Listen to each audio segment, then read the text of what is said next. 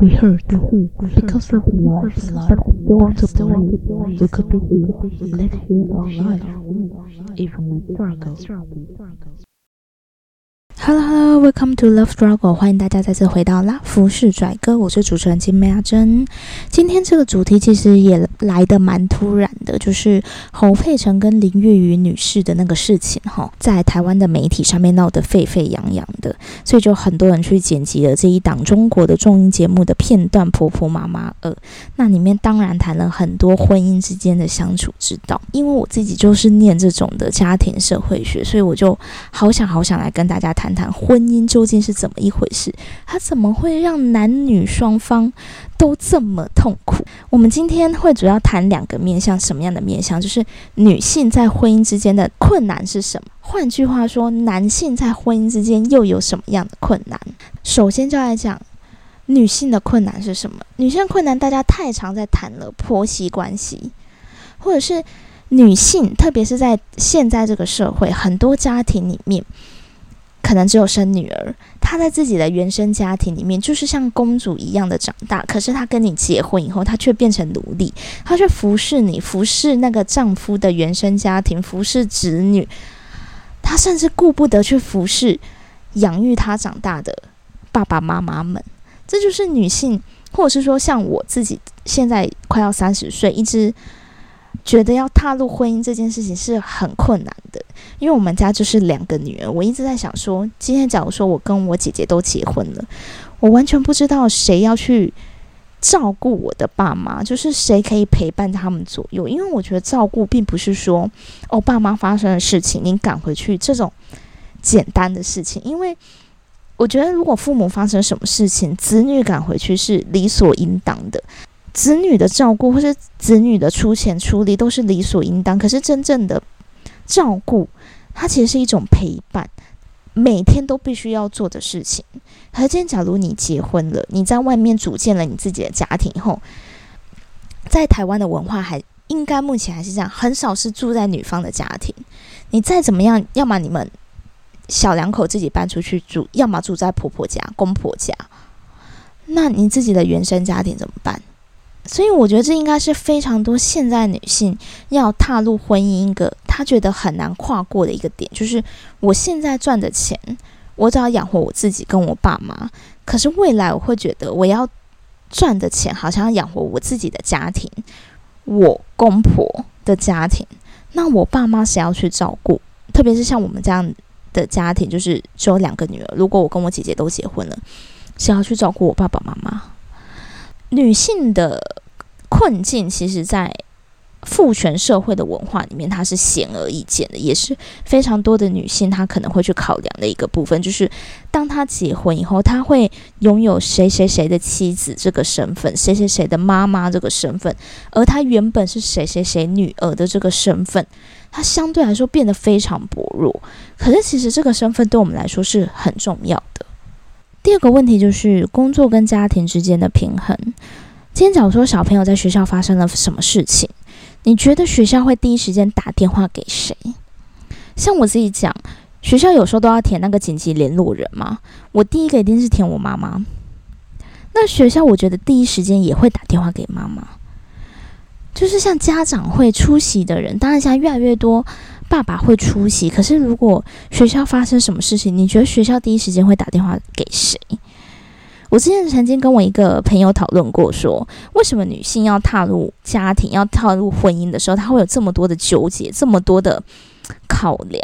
而这些考量，你或许会觉得说这个女生是自私的，可是我却觉得这个考量是无可避免的，因为这是我们特别生活在这个父权社会的文化里面，我们才感受到的难题。而这个对男性的友人来说，他可能思考不到这个问题。就是今天，假如说小朋友在学校发烧了，谁要去载？我那个朋友就说，因为我那个朋友自己也是念过蛮多社会科学的人，他就说，那谁的机会成本小，谁去载啊？什么叫机会成本？就是说，谁的工资每个小时的工资少。谁去载啊？谁对于工作上的牺牲少，谁去载？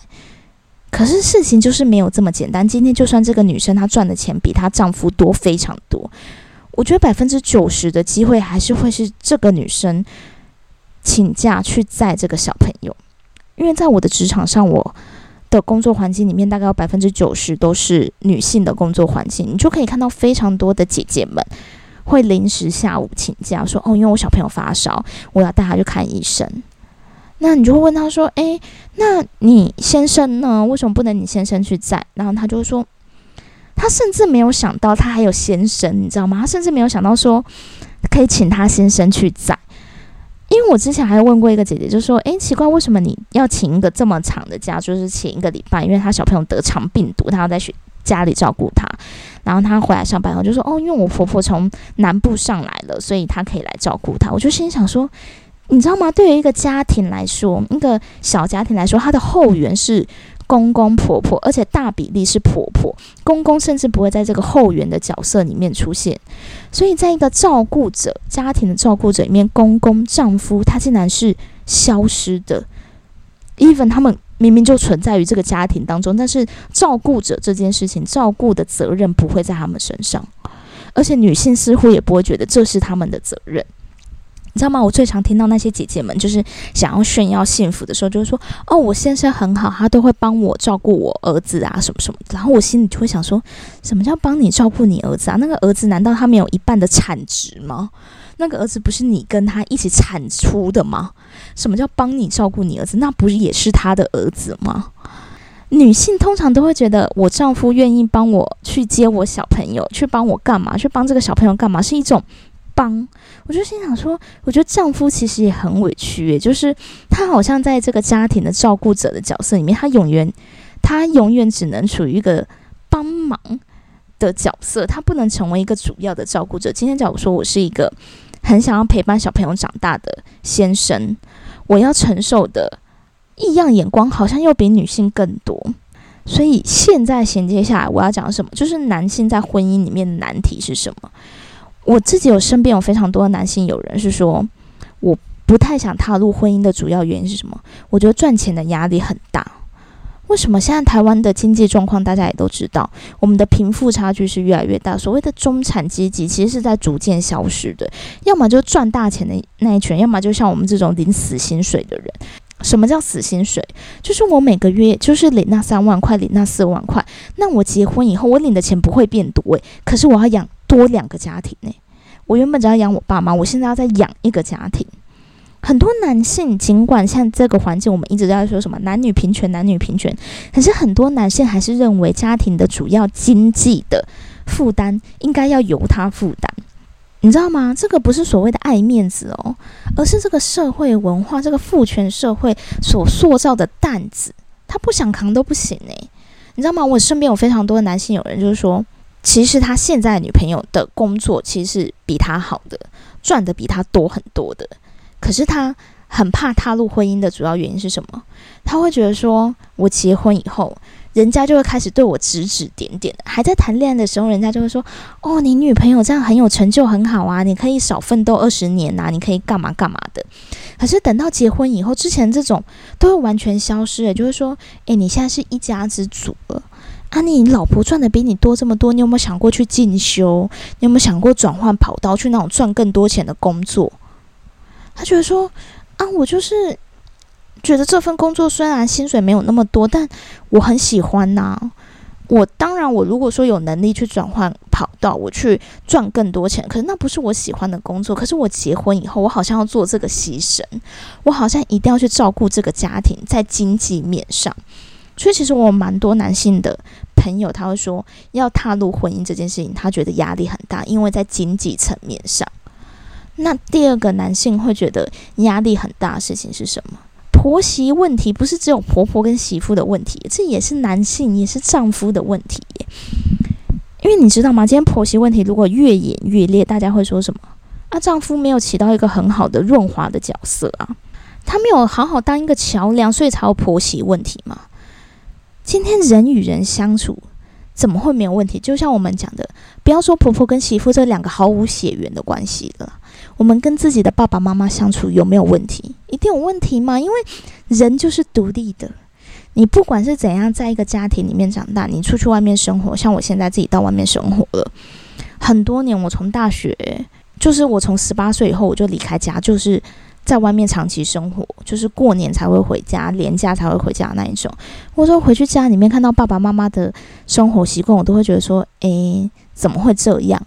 可是你以前明明就在这个家庭里面长大的，那他的生活习惯你看了十八年，怎么出去外面生活了十年，你回去以后就觉得说，好像你觉得这个生活习惯怪怪的。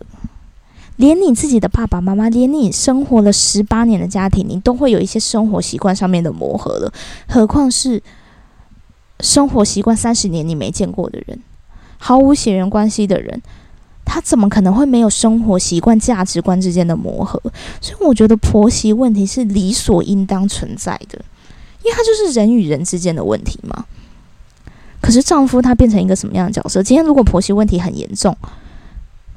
他今天跟他老婆说了：“哎呀，我我妈就这样啊，你这个妈宝，你都不站在我这边。我朋友她老公都怎样怎样怎样，你说这先生他怎么样？他他真的无言以对。今天他就跟他妈说：，哎，那个我我老婆就这样，他们家就这样，你就包容他一点。你这个包容，包容用啦，谁好谁都包容用啦，嘿哦，长大以后都都老婆的了啦。”啊！我照顾你这么多年，我照顾你三十年，你现在帮一个外面的女人讲话，那先生那个男生他想说，诶，现在是讲我真的两面不是人呢。他也想要起到一个很好的桥梁啊，可是这根本就是一个心理医生，你知道吗？根本是一个家庭咨询师应该要做的事情。哦，台湾可能很少，在美国，在欧美国家很多这种，就是家庭之间他们可能有一些纠纷，有一些纠葛。情绪上面的问题的时候，他们会去找这种咨商师，这根本是专业人士要做的事情。你现在要一个先生去做，然后再说他做的不好，他当然做的不好啊。他，我今天就问你啦，如果今天是你，你先生跟你妈妈有什么问题，你要怎么去调节他？好像我们很少听到丈母娘跟女婿之间有问题，为什么？第一点。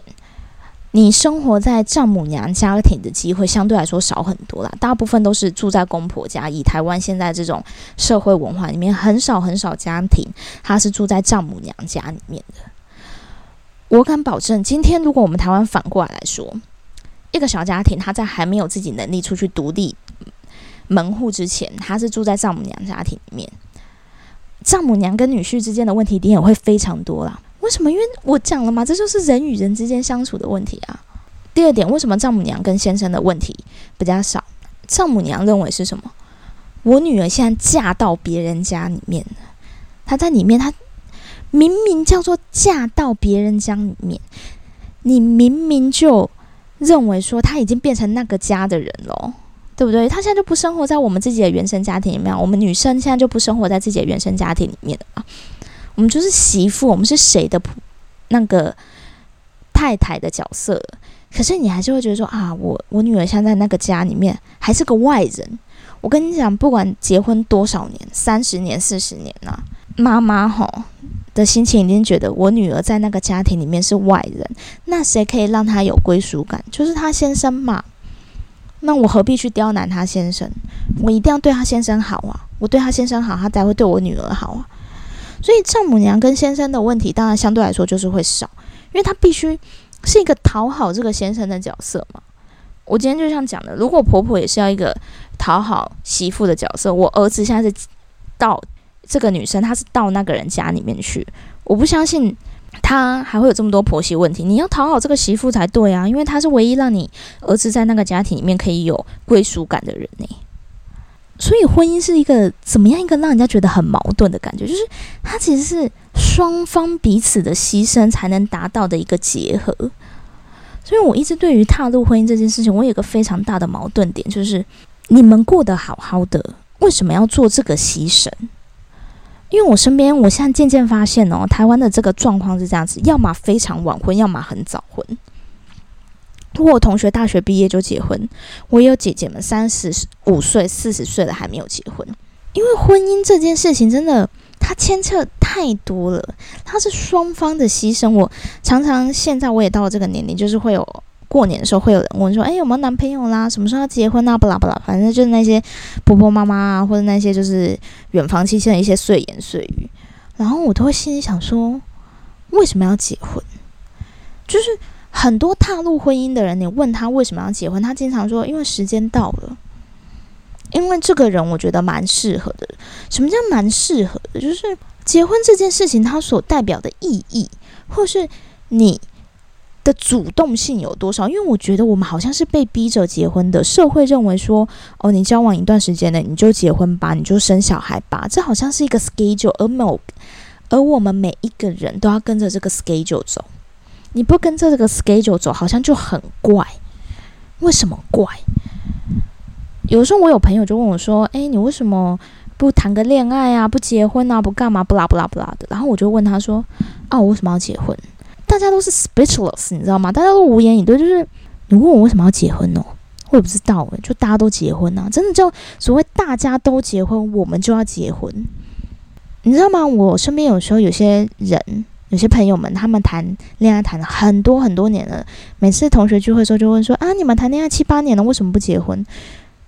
为什么要结婚？大家都结婚，所以我们就要结婚，是这样吗？”可是你有想到结婚这件事情，它其实好像都是牺牲的，它好像没有一件好的事情。当然，婚姻它一定也是有好的那一面的，一定有人在婚姻。里面比单身的时候更幸福。可是我所想要讲的重点是什么？是婚姻它其实有非常非常多层面的，像我们之前讲的那一些牺牲的层面。如果这些层面你都想清楚，而你还能很大声的说：“对我还是想结婚。”这些我都想清楚了，而不是跟着社会文化的 schedule 下去走。因为大家都结婚，所以我也要结婚。这才是我真正想要传达给大家的一个点。今天 p a c k a g e 就抱怨到这边啦。那最后的最后，推荐大家一首歌，无望合作社的《二十一世纪的破青年》，献给每一个已经在婚姻里面，或是即将踏入婚姻，或是不断被催婚的各个青年们。反正我们是能拖多久是多久啦。那最后就谢谢大家喽。